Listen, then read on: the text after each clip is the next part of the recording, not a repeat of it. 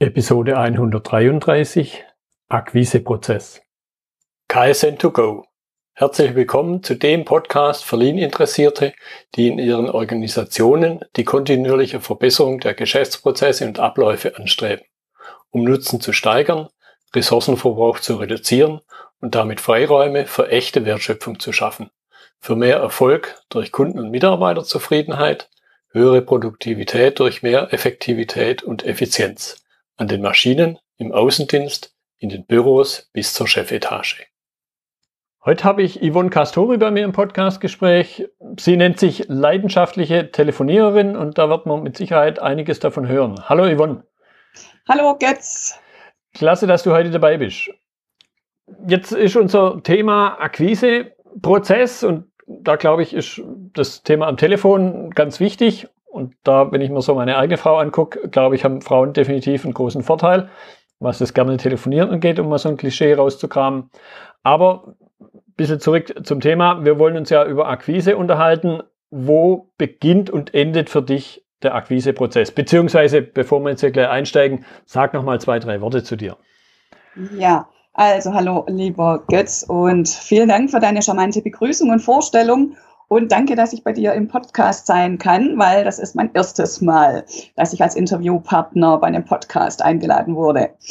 Also zu meiner Person. Ich bin Yvonne, Yvonne Castori, äh, geboren, aufgewachsen in Stuttgart und nach dem Studium der Sportökonomie wieder zurückgekommen und habe quasi klassisch ähm, von mach dein Abitur, mach dein Studium, ähm, bin ich ins Arbeitsleben rein.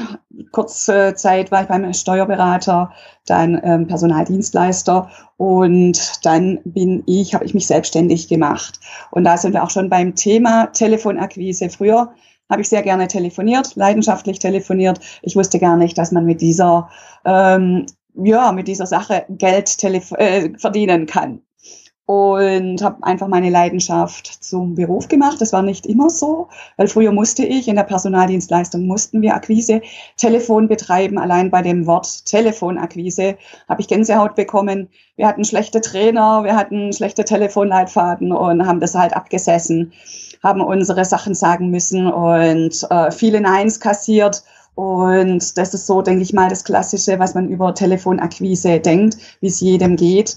Ähm, das war früher so, das habe ich geändert. Ich liebe die Telefonakquise mittlerweile. Ich habe mein Business.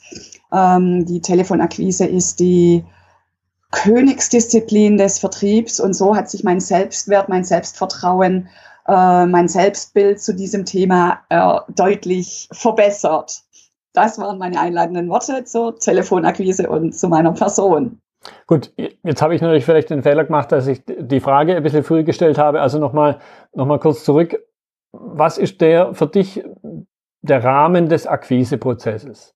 Wo beginnt er und wo endet er? Und dann so in dem zweiten Teil der Frage, was kommt noch davor und was kommt noch danach?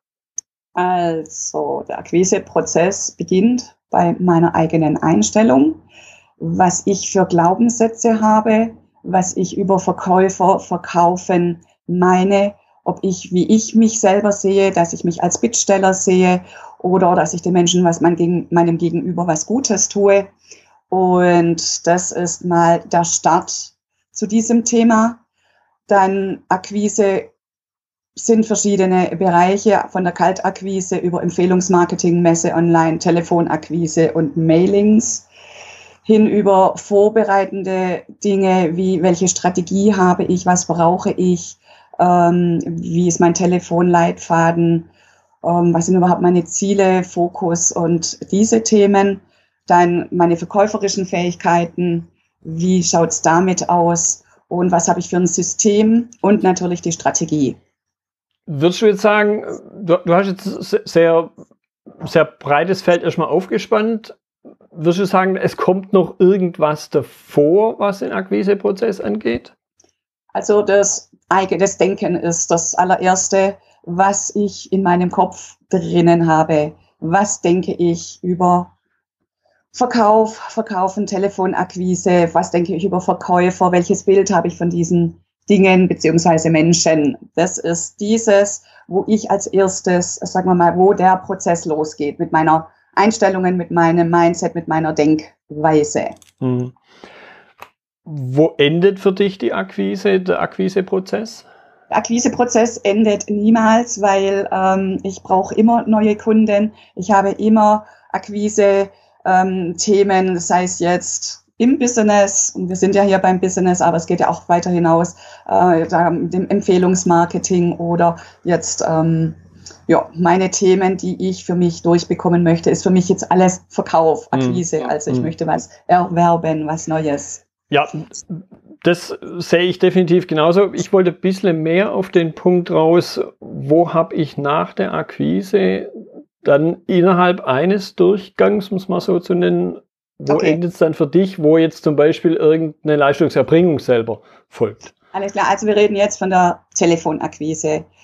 Und das meinst du mit deiner Frage als Prozess, also ja. nicht der klassische Akquiseprozess, sondern jetzt speziell die Telefonakquise. Da schaut es so aus, dass der klassische Prozess so ist, wen will ich? Also welche, welches sind meine Kunden, die ich möchte? Wie qualifiziere ich meine Kunden? Wie spreche ich die eben an? Und wie schließe ich es ab? Und ähm, ja, was verkaufe ich danach oder wie pflege ich meine Kunden? Da ist der Beginn bei der Kaltakquise, dass ich ein bestehendes System habe, dass ich einen gut eingerichteten Arbeitsplatz habe, wovon ich jetzt einfach mal ausgehe, mhm. dass ich entweder ein CRM-System habe, dass jetzt mal alle Daten drin sind von den, äh, von meinen, ja, meinen Kunden, die ich jetzt neu für mich gewinnen möchte. Da dürfen wir auch noch unterscheiden, mache ich äh, Kaltakquise oder Warmakquise.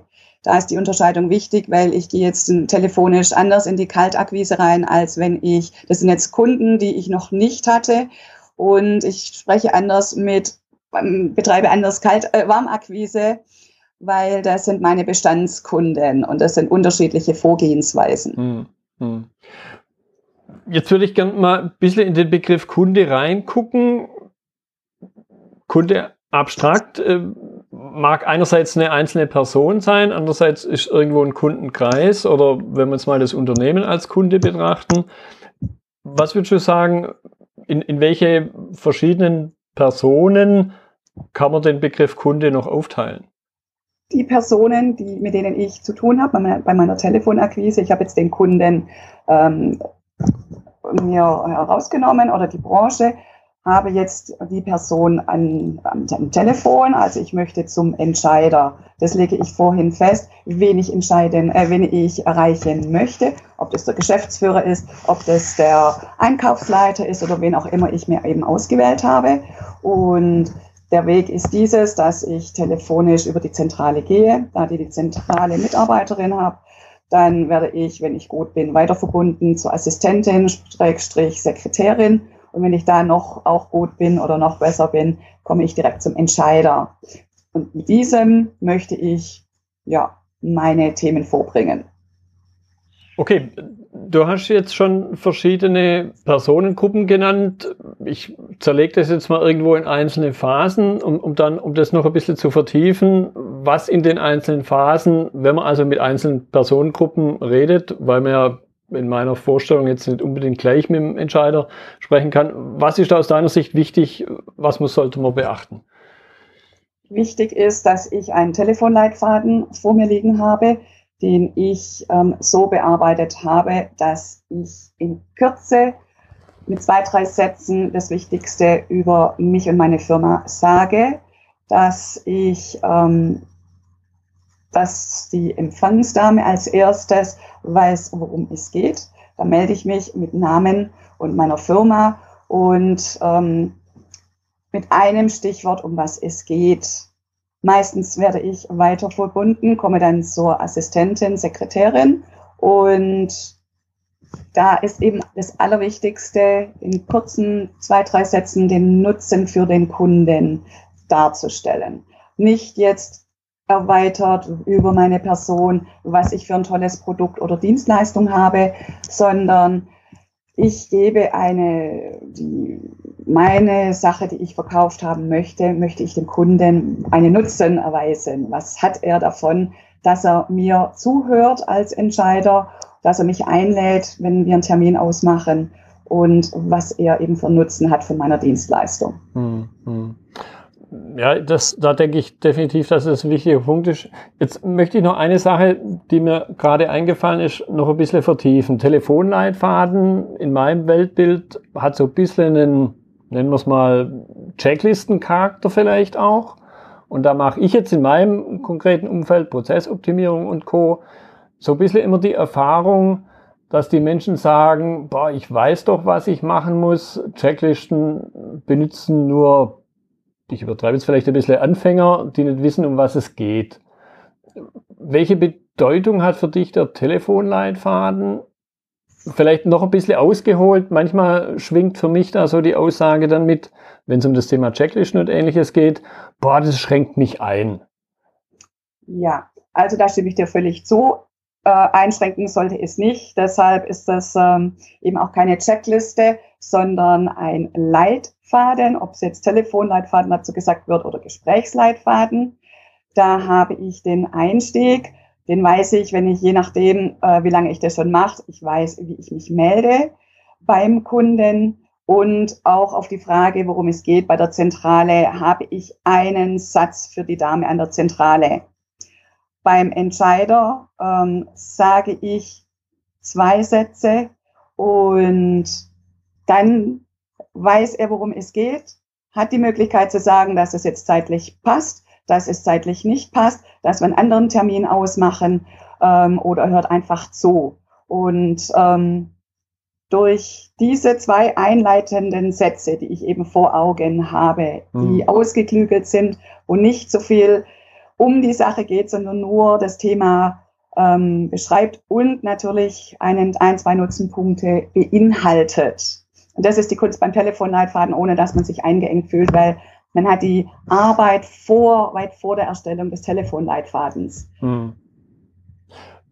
Der endet dann da aber auch, höre ich jetzt raus. Also jetzt nicht so klassische Einwandbehandlung, wo zehn verschiedene Einwände da stehen und dann dahinter, was könnte ich da antworten? Weil da so in meinem Weltbild in meiner Vorstellung, so schnell gucke ich ja gar nicht hin, dass ich dann da die richtige Antwort finde. Und wo der andere sich dann unter Umständen fragt, was passiert denn jetzt gerade? Die Einwandbehandlung kommt nicht bei der Telefonakquise, nicht am Telefon. Diese Sache ist, dass ich einen Termin bekomme, dass ich zeitnah einen Termin bekomme. Er bekommt den Sinn und den Nutzen von unserem möglichen Treffen und er bekommt ähm, es wird ein Vertrauen aufgebaut. Ich möchte da nichts verkaufen, es wird nicht diskutiert. Einwand-Vorhandbehandlung, das ist ganz wichtig. Okay. Ja, aber es heißt ja nicht gleich, dass dein Gesprächspartner sagt, ja, prima, kommen Sie morgen vorbei. Richtig. Insofern, also insofern auch wenn ich jetzt nichts verkaufen will, zumindest ist mir schon so passiert, dass jetzt da der Gesprächspartner ja nicht gleich Chaka Hurra schreit und sagt, okay, vorbeikommen. Denn im Grunde will ich halt erstmal den Termin verkaufen, oder? Genau, ich verkaufe den Termin. Und er weiß Bescheid, wenn ich meine zwei, drei Sätze zu Beginn gesagt habe, um was es geht, dann hat er die Möglichkeit zu sagen, als Beispiel, ich verkaufe jetzt eine Software. Diese Software haben wir letzte Woche bekommen. Ja, also macht keinen Sinn. Und dann notiere ich mir das in, meinen, in meine Dokumentation. Und es geht darum, dass ich mit meinen Telefonanrufen einen guten, eine gute Vertrauensbasis aufbaue, ob er jetzt aktuell mein Produkt braucht oder ob er es nicht braucht. Mhm. Es geht darum, dass er es in Zukunft brauchen kann und das habe ich dann alles notiert und ich baue mir somit eine Bugwelle auf. Wenn einer sagt, okay, wir suchen gerade eh, ähm, schicken Sie mal Ihre Unterlagen dazu äh, zu her, dann habe ich die Chance zu sagen, okay, diese Unterlagen sind 1,72 Meter groß, haben blaue Augen und bringen Ihnen die, erklären Ihnen in mhm. einem persönlichen Gespräch diese Thematik. Mhm. Korrigiere mich, wenn ich es falsch verstanden habe, aber ich habe jetzt so ein bisschen auch rausgehört, dein ultimatives Ziel eines Gesprächs ist jetzt nicht notwendigerweise der Termin, sondern einfach nur den Boden zu bereiten, vielleicht für ein weiteres Gespräch dann in zwei, drei Monaten.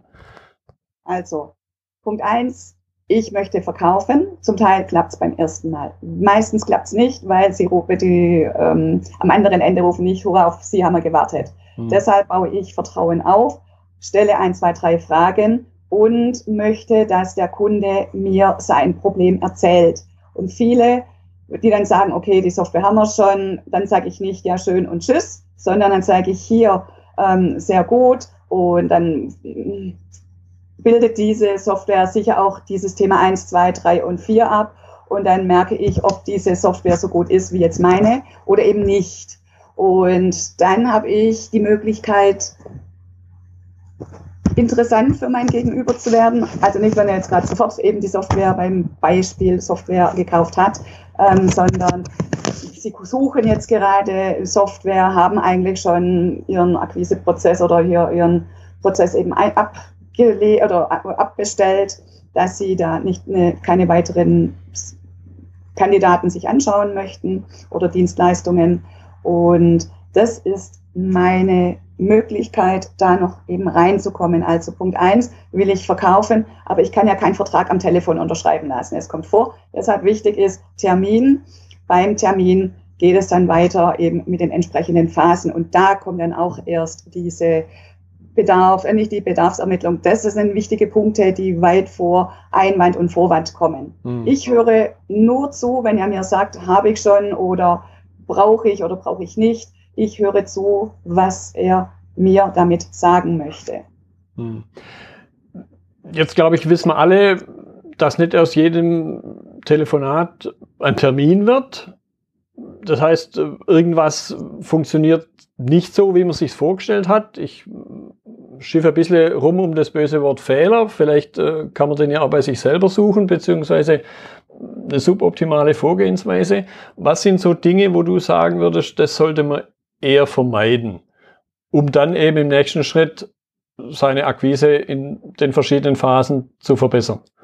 Ja, also ganz wichtig ist eben die Analyse, wer sind meine Kunden, wem kann ich was Gutes tun es ist nicht jeder für mein Produkt oder für meine Dienstleistung geeignet. Vielleicht habe ich den Markt falsch bearbeitet, Kunden falsch ausgesucht. Ähm, vielleicht habe ich den falschen Telefonleitfaden gehabt, in dem ich zu viel reingepackt habe von mir und wie toll ich bin und wie toll die, die Dienstleistung ist, dass ich ihn einfach vollgeschwallt habe, was viele eben machen am Telefon. Und dann wird natürlich sofort gesagt, nein, ähm, lassen Sie uns in Ruhe. Solche Sachen. Zu viel Infos am Telefon. Hm. Was würdest du sagen, um, um, das noch ein bisschen zu vertiefen? Woran merke ich das jetzt selber, wenn ich, wenn ich jemand anrufe und ich kriege den Termin halt nicht, um mal bei dem ersten Punkt zu bleiben? Was sind so die Indizien, die mich dazu bringen sollten, über genau die Punkte, wie du es jetzt angedeutet hast, nochmal nachzudenken? Weil ich glaube jetzt so, dass das ja, vielleicht eine der großen Herausforderungen ist, das zu erkennen, wo, an welche Schräubchen muss ich denn noch drehen. Genau. Also das ist diese Schraube, dass ich als erstes mal nichts persönlich nehme, dass er einfach vielleicht einen schlechten Tag hat, zu viel Stress und so weiter. Manche können es nicht kommunizieren.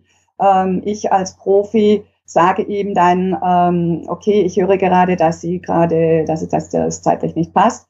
Ähm, und frage ihn höflich, weil, ob ich noch mal nicht, also keine Frage mit der mit Ja, Nein anrufen kann, äh, antworten kann, sondern ich stelle so die Frage, ähm, dass er mir sagt, okay, rufen Sie eine Woche an, ähm, weil meistens geben Sie dann auch die Gründe dar, dass jetzt gerade eine irgendwas wichtig, wichtiges Event in der Firma ansteht. Hm. Und wenn ich mein Gegenüber höflich frage, ähm, ob das nächste Woche, was er dazu meint, ähm, wie es nächste Woche eben ausschaut und so weiter, sagen die meisten dann ja. Mhm. Also idealerweise eben, habe ich zumindest jetzt gerade rausgehört, eher offene Fragen stellen. Offene Fragen. Wie, wie geschlossene ja. Fragen, die dann bloß mit Ja, Nein. Genau, offene Fragen. Hm, und, okay. ähm, und dann sagt er, ja, melden Sie sich nächste Woche, da schaut es dann besser aus. Ja, ja, okay. Jetzt könnte ich mir vorstellen, trotzdem nach der guten Erläuterung und, und den Tipps von dir, sagt nicht jeder, Chaka Hurra, ab, jetzt weiß ich, wie es funktioniert. Also sprich, äh, bleibt man da fort mit der Akquise, soll jemand anders machen. Was würdest du sagen, wie lässt sich Akquise auch auslagern? Was kann ich auslagern, was kann ich nicht auslagern? Was sollte man also generell beachten? Also es kommt auf die Größe an, was ich für ein Unternehmen habe. Was ich sage, okay, ich bin jetzt Start-up, dann ähm, und man kann es nicht und man hat jetzt auch noch nicht so viel Geld, um, sagen wir mal, einen Dienstleister damit zu beauftragen, äh, gibt es die Möglichkeit, ähm, bei der Gründungsberatung mitzumachen. Und da gibt es Möglichkeiten, wie man an ein, eine Förderung eben drankommt mit Fördermitteln. Mhm. Und wenn ich jetzt ähm, gesettelt bin, nur keine Lust und Zeit habe, kein Interesse habe, ich kann telefonieren, ich habe es jetzt auch gemacht, bloß zeitlich passt es überhaupt nicht, dann ähm, suche ich mir einen entsprechenden Dienstleister. Da gibt es eben auch wichtige Punkte darauf zu achten, dass ich jetzt nicht in einem Callcenter lande, weil das wird rausgehört, sondern ähm, wie da eben werteorientierte Kaltakquise betrieben wird. Mhm. Also es bestimmt besteht die Möglichkeit, dieses Thema auszulagern. Gut, du hast ein bisschen angedeutet, äh, idealerweise halt kein Callcenter verwenden. Gibt es noch andere Punkte, die man sagen wir, bei der Auswahl seines Dienstleisters beachten sollte? Persönlich kennenlernen, sich vorstellen, zeigen lassen. Ähm, erstens mal ist er mir sympathisch, wie ist der Geschäftsaufbau jetzt von uns beiden, wenn ich jetzt auf ihn zukomme. Wie schnell ist die Möglichkeit, dass wir einen Termin bekommen? Ähm, dann lasse ich mir dann, also würde ich mir dann die Vorgehensweise des externen Dienstleisters genau erklären lassen, lass mir auch seine Quote zeigen oder frag, wie er das genau macht. Also mhm. da gibt es die Möglichkeit, ähm, ihm da die entsprechenden Fragen zu stellen. Mhm. Du hattest jetzt gerade so als, als ein Punkt oder als eine, nennen wir es Unternehmensform, Startup gerade genannt. Jetzt gibt es natürlich irgendwo von eins bis unendlich äh, Unternehmensgrößen und natürlich auch verschiedene Phasen. Kann man das an irgendeiner Größe zum Beispiel festmachen, wo man sagt, da lohnt sich jetzt externe Akquise oder da lohnt sich eher nicht? Ich glaube, wir kennen alle natürlich auch so Anrufe, zumindest ich kenne sie, äh, Anrufe von Callcentern, wo ich mir dann immer frage, wer steckt da jetzt dahinter? Wer beauftragt diese Form, die ja in meinen Augen eher abschreckend ist? Ja, finde ich auch. Also, wer es veranlasst, denke ich mal, ist der Geschäftsführer. Ähm, ich meine, in jedem größeren Betrieb gibt es Vertriebsabteilungen mit Vertriebsleiter, Vertriebsmitarbeitern und was ich mitbekomme ist, dass viele Geschäftsführer auch in diesem Prozess mit reingehen, dass sie die Vorbildfunktion haben, dass sie mit ihrem Team selber das machen, dass sie sagen, hier, liebes Vertriebsteam, zukünftig machen wir das so. Und dann wird das eben selber gemacht. Oder er sagt, nee, ähm, wir holen einen externen. Also es gibt auch Firmen, die beides machen. Also im Unternehmen selber und dass es ausgelagert wird. Mhm. Zusätzlich ist ein weiterer Weg. Also es kommt darauf an, wo ich hin will, ähm, ob ich alle Bereiche ausschöpfe mit ähm, Online-Marketing, Online, also Telefonakquise ist in dem Bereich bis 500 Adressen gut machbar, ist eine Form, die zusätzlich zu alle, allen anderen Akquiseformen genutzt wird, also von Mailings über Messen, Online und die einfachste Form an neue Kunden zu kommen, ist das Empfehlungsmarketing. Wenn ich jemand, einen Hochkaräter habe, über Xing jetzt kennengelernt habe oder im Freundeskreis habe, den frage ich.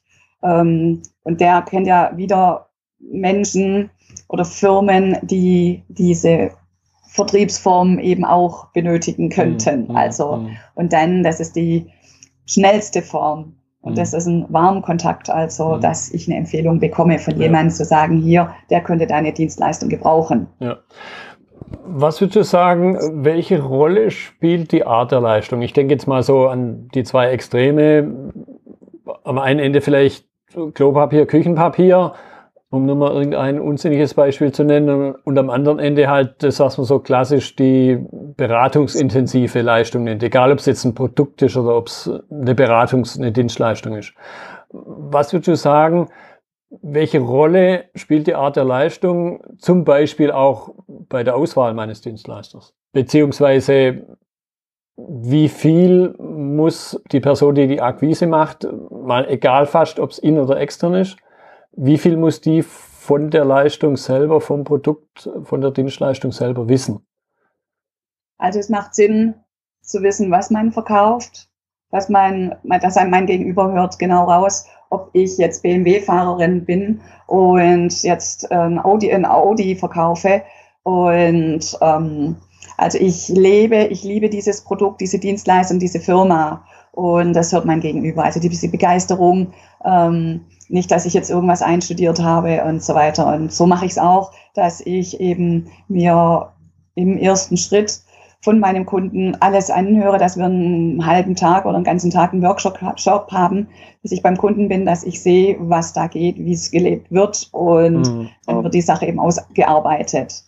Also wichtig ist, ich stehe dahinter und ich habe die entsprechende, sagen wir mal, Persönlichkeit und auch diese grundgute Laune in mir, dass ich eben mit fremden Menschen sprechen kann und denen nicht als Bittsteller gegenüberstehe, sondern ich habe was Gutes, du hast das Problem und ich habe für dich die Lösung. Hm.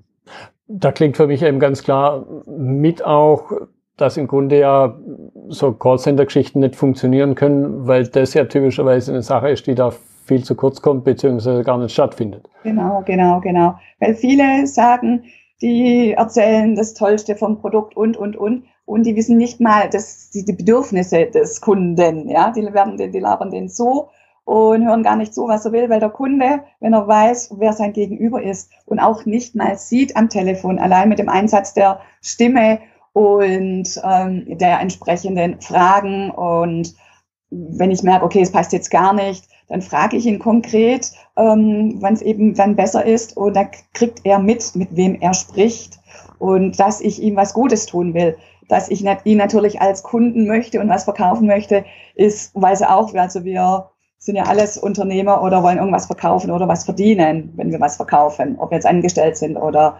ähm, selbstständig oder Unternehmer. Hm, hm. Und so zum Abschluss habe ich definitiv jetzt auch da rausgehört, ich muss mich mit dem Thema beschäftigen. Das heißt, spontan nach dem Telefon zu greifen, wird wahrscheinlich nicht funktionieren und dann mit den von dir auch geschilderten eingangs negativen Auswirkungen, dass es schlichtweg auch keinen Spaß macht, glaube ich, ist dann eher eng verkoppelt. Genau. Also es bedarf einer sauberen Vorbereitung. Wichtig ist als aller, allerwichtigstes meine eigene Einstellung dazu, mein Umfeld, mein, meine Disziplin. Dann brauche ich ein Ziel, wo ich hin will. Wenn ich dich jetzt anrufe, du bist jetzt der Geschäftsführer, dann habe ich schon mein Ziel im Fokus. Und dieses ist geplant, ich habe schriftlich ausgearbeitet und ich mache es über die Schlagzahl, dass ich viele Anrufe mache, dass wenn ich aus 100 Telefonaten am Tag oder Anrufen am Tag zumindest 17 bis 25 mit, ähm, Kontakte oder ähm, Entscheider gesprochen habe und dann meine Termine bekommen habe entsprechend. Mhm. Und die Übung macht's man darf viele denken von sich, ich bin kein Verkäufer. Verkaufen kann man lernen. Es geht um die eigene Einstellung. Will mhm. ich das? Und dann gibt es Techniken und Strategien, mit denen das ganz easy wird, dass ich mich freue. Ähm, und jedes Nein ist jetzt nicht so schlimm, wenn es der Kunde oder der, mein Gegenüber auf eine freundliche und höfliche Art und Weise macht. Und so kommt es an oder bei mir rüber, seitdem ich meine Einstellung noch verbessert habe, noch mehr an meinen 1, 2, 3 Anfangssätzen bei meinem Gesprächsleitfaden arbeite. Egal wo ich bin, verkaufe ich ob am Telefon oder beim Bäcker gegenüber. Irgendwo gibt es immer jemand, der meine Dienstleistung brauchen kann. Hm. Ich habe das geplant, ich habe das im Kopf, ich weiß, wo ich stehe, wo ich hin will und wer mein Kunde ist, wen ich als Kunden haben möchte. Okay, also ich habe definitiv rausgehört und danke dir an der Stelle jetzt auch schon für deine Zeit. Die ja, eigentliche Vorbereitung ist das, was wichtig ist. Das Gespräch selber, unter Umständen reden wir ja nur über ein paar Minuten, das einzelne Gespräch nur ein paar Minuten, aber die, Vor die Vorbereitung ist der ganz entscheidende Faktor. Ja, so kann ich sagen. Ich mache diese, ja, seit 20 Jahren mache ich Kaltakquise. Früher, wie gesagt, nicht so gern, weil ich es nicht wusste, weil ich auch immer gedacht habe, oh je, oh je, was sage ich, wie sage ich es und ähm, und habe schon mit dem Nein gerechnet. Und jetzt freue ich mich über jedes Telefonat mit jeder Sekretärin, wenn ich höflich und freundlich mit ihr spreche, sie auch beim Namen nenne, wenn ich ihn verstehe, ähm, werde ich weitergeleitet bis zum Entscheider und meistens, also ich habe ganz, ganz, ganz selten jemand, der sagt, nee, äh, rufen Sie mich nie wieder an. Hm. Es kommt vor, dass einer keine Anrufe haben möchte, dass er sagt, hier, ich mache, äh, Sie brauchen mir nichts verkaufen, wenn ich was kaufen möchte, suche ich selber und es ist eine gute Kommunikation und ich gehe halt mit gutem Beispiel voran und mein Gegenüber, mein Ziel ist es, meinem Gegenüber am Telefon ein Lächeln ins Gesicht zu zaubern und mit dieser Einstellung funktioniert es fast 100 Prozent. Gut, das nehme ich dir sofort ab, so wie ich dich kennengelernt habe. Yvonne, ich danke dir für deine Zeit. Gerne, Götz. Hat Und mich sehr gefreut. Freue mich, wenn wir uns mal wieder begegnen. Prima. Tschüss. Das war die heutige Episode im Gespräch mit Yvonne Castori zum Thema Akquiseprozess. Notizen und Links zur Episode finden Sie auf meiner Website unter dem Stichwort 0133. Wenn Ihnen die Episode gefallen hat, freue ich mich über Ihre Bewertung bei iTunes. Sie geben damit auch anderen Lean-Interessierten die Chance, den Podcast zu entdecken. Ich bin Götz Müller und das war KSN2Go. Vielen Dank fürs Zuhören und Ihr Interesse. Ich wünsche Ihnen eine gute Zeit bis zur nächsten Episode. Und denken Sie immer daran, bei allem, was Sie tun oder lassen, das Leben ist viel zu kurz, um es mit Verschwendung zu verbringen.